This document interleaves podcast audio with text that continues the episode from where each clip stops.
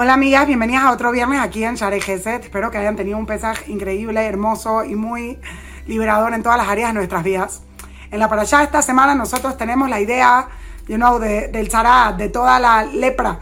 Y todos nosotros sabemos que la lepra daba si una persona habló mal, si una persona tuvo ego, si una persona eh, se comportó de alguna forma que no hubiera sido tan buena. Porque la lepra en sí era una enfermedad espiritual que tenía síntomas físicos pero la Torah nos cuenta que qué pasaba, no te daban lepra literalmente. Primero llegaba a tu casa, si no lo hacías nada, luego llegaba a tu ropa, si no hacías nada, luego llegaba a tu cuerpo. Y aquí viene una enseñanza impresionante. ¿Cuál es la enseñanza? Muchas veces nosotros pensamos, Dios, ¿por qué me haces esto? ¿Por qué todo es tan difícil? ¿Por qué me mandas todas las cosas? Pero la realidad es que cuando empezó no era tan difícil. Cuando empezó tú tenías la capacidad de reaccionar sin tener un golpe tan duro, pero no lo hiciste. Y una persona que fuma y lleva fumando años y años y años y años, le cuesta mucho trabajo dejar de fumar. Pero no le costaba el mismo trabajo cuando empezó. Cuando empezó no tenía cierta adicción. ¿De quién es la culpa de que ahorita es tan difícil? De que ahorita tanto le va a costar, de que ahorita va a tener withdrawal del cigarrillo. ¿De quién es la culpa? Me acuerdo hace un par de años fui madrija en un camp y una mañana íbamos a ir a Six Flags y yo estoy levantando a las niñas, levantando, levantando, levantando, y nadie se quiere levantar. Las empecé a mover, empecé a gritar, empecé a... Nadie se quería mover. Y bueno, obviamente yo lo hice de relajo, pero aquí va la gran lección. Agarré agua y le tiré a todas agua y entonces todo el mundo se levantó.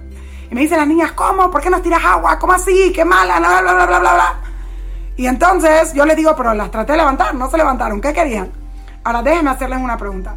Si ellas no se hubieran levantado, yo todavía hubiera ido a Six Flags. ¿Quién se hubiera perdido el Six Flags? El agua fue dura, pero fue gracias a eso que se levantaron. Pero déjenme hacerles otra pregunta. ¿Era necesario el agua? ¿Acaso no podían levantarse cuando las llamé, cuando sonó la alarma, en cualquier otro momento? Entonces, ¿de quién fue culpa de que les tuve que tirar el agua para que pudieran despertar?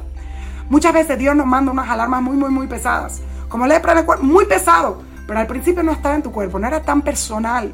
Al principio estaba en tu, en tu casa, estaba en tu ropa, era más externo a ti. Pero cuando tú no te levantas de todas esas cosas que son externas a ti, entonces luego Dios te tiene que mandar algo mucho más personal, algo mucho más íntimo para ver si así, sí lo escuchas.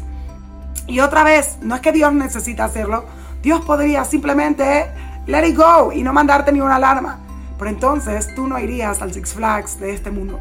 Entonces tú te perderías de la oportunidad que Él te está mandando. Piénsenlo y pónganse a pensar si las alarmas que son tan duras en nuestras vidas vienen porque Dios así lo quiso o porque nosotros nos quisimos escuchar cuando la alarma estaba sonando mucho más bajito. Gracias a todas, Shabbat Shalom.